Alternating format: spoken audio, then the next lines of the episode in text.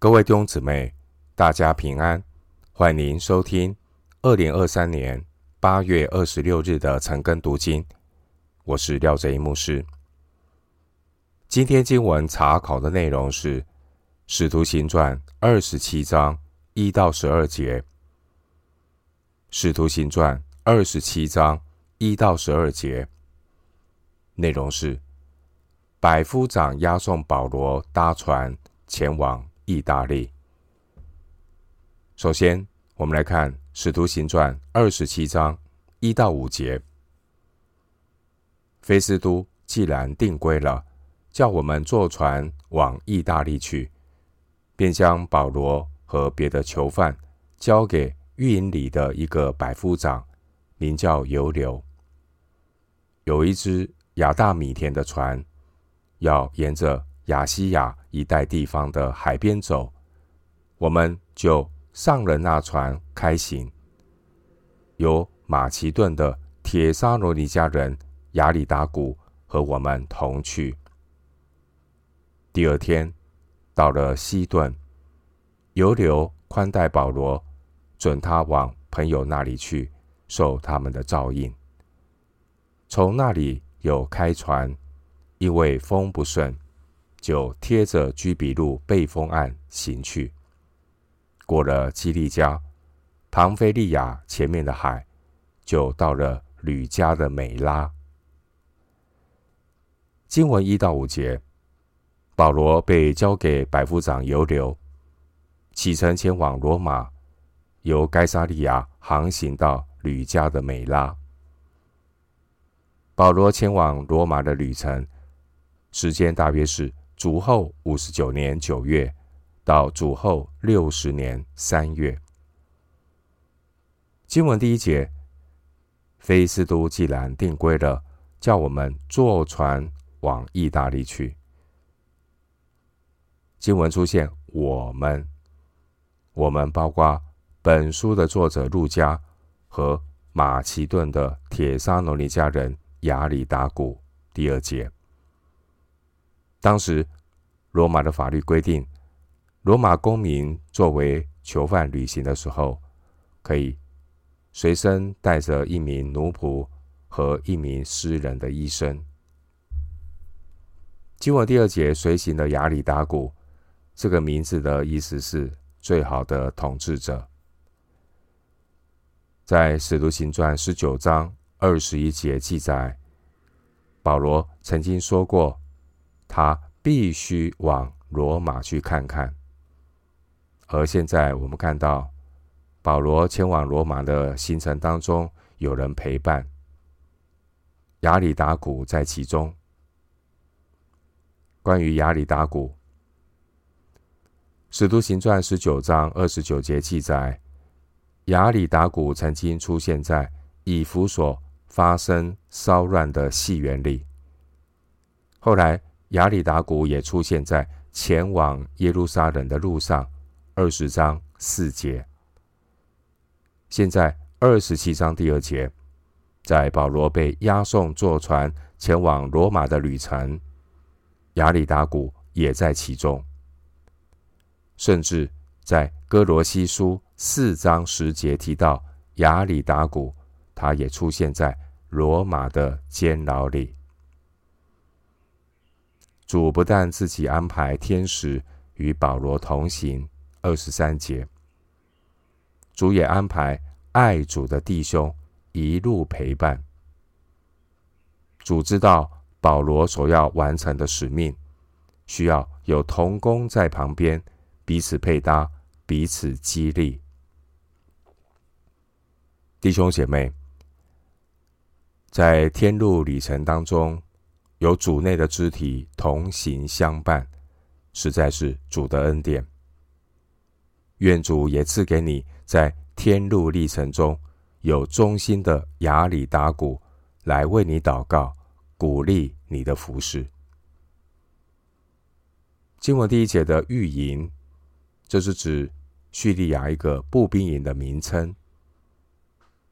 经文第一节的百夫长，这是。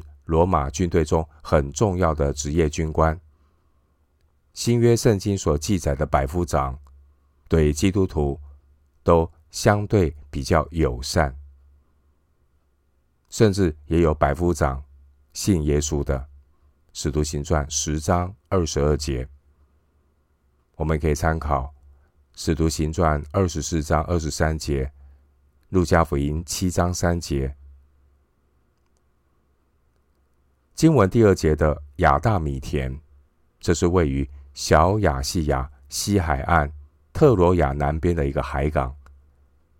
当时候地中海的船只一般都是沿岸航行。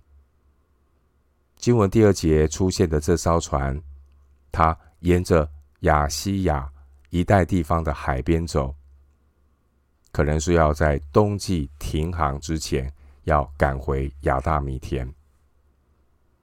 百夫长还没有找到直航罗马的大船，就先登上这条船，准备中途换乘其他的船只，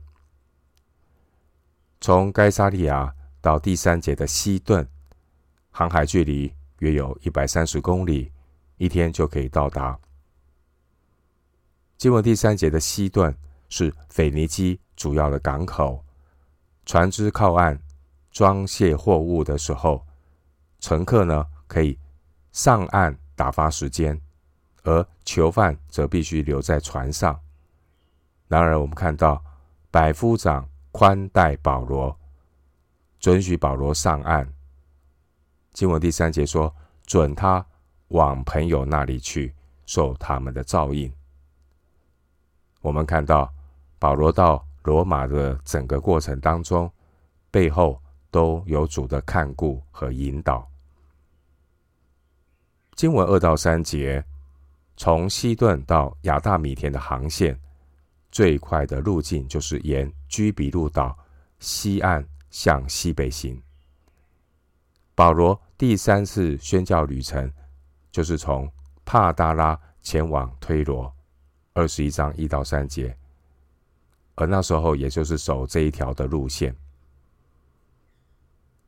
但是呢，地中海夏末初秋的航风向，大部分是偏西或偏西北，并不利于西行的船只，所以呢。第四节说风不顺。经文第四节的居比路背风岸，这是指居比路岛的东岸。沿着东岸可以避开西风，也可以利用小亚细亚南部沿海时速三公里的西向水流，还有晚上也有从陆地山谷吹来的东风。经文第五节的吕家，这是亚细亚省南方的一个省份。第五节的美拉，美拉是当时候埃及运粮船必经的主要港口。经文四到五节，从西顿到美拉，航海距离约七百公里。当时候，埃及是罗马帝国的粮仓。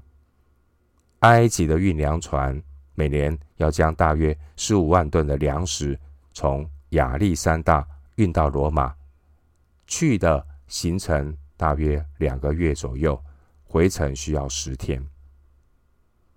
当地中海吹西风的时候，埃及的运粮船是无法直接向西北直行到罗马，所以只能先向北绕道到。第五节的美拉，然后呢，向西沿岸航行。当保罗决定必须的往罗马去看看的时候，保罗他从未想到自己会以囚犯的身份前往罗马。当百夫长押送囚犯来上路的时候，百夫长也不会想到前面呢将会遭遇到。波涛汹涌。这一次海上的行程，就像是保罗的第四次宣教旅程。宣教对象就是同船的旅客和途中偶遇的人。弟兄姐妹，尽管天有不测风云，人也有失误的判断，但圣灵却始终保守保罗。主耶稣掌管环境的变化，让一切的人事物都为神忠心的仆人保罗来效力。回到今天的经文，《使徒行传》二十七章六到八节，在那里，百夫长遇见一只亚历山太的船要往意大利去，便叫我们上了那船。一连多日，船行得慢，仅仅来到格尼土的对面，因为被风拦住，就贴着格里底背风岸，从沙摩尼对面行过。我们沿岸行走，仅仅来到一个地方，名叫加奥，离那里不远有拉西亚城。经文六到八节。保罗一行人由西顿到美拉，换船航行前往加奥。经文第六节的亚历山太，就是埃及主要的港口。百夫长看见一艘亚历山太的船，就征调这艘船作为运送囚犯的船。经文第八节，押送保罗的船只沿岸行走。仅仅来到一个地方，名叫加奥。这一趟的海路航行十分的艰难。这艘亚历山太的船起航之后，本应该在冬季刮北风之前抵达罗马，但是船从美拉出发之后，就提前刮起了西北风，导致船只逆风行驶，速度缓慢。好不容易，船航行到小亚细亚半岛西南尖端的格尼市，第七节。接下来往西的航线，本来应该是向西跨海驶往亚该亚，但当时候呢，因为逆风，只能够绕过克里特岛东端的沙摩尼角，沿着克里特岛南岸继续的向西。艰难的航行。古代在地中海航行的船只，顺风的时速约十公里，逆风的时候呢，必须要走之字形，之乎者也的之，这样的一个走法。所以这样的走法呢，速度只有三到四公里，非常的慢。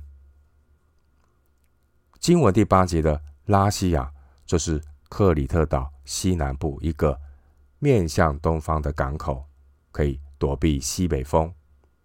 但是呢，这条船可能是为了赶路，已经向西越过了拉西亚。接下来的这一段的海岸是南北向的。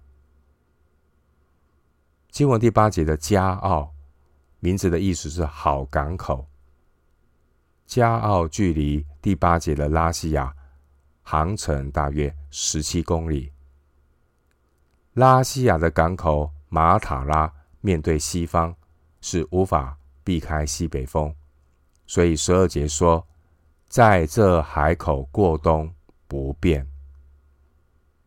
保罗一行人从第五节的美拉到第九节的加奥航里航海距离呢，约五百二十公里。回到今天的经文。使徒行传二十七章九到十二节，走的日子多了，已经过了禁食的节期，行船又危险，保罗就劝众人说：“众位，我看这次行船，不但货物和船要受伤损、大遭破坏，连我们的性命也难保。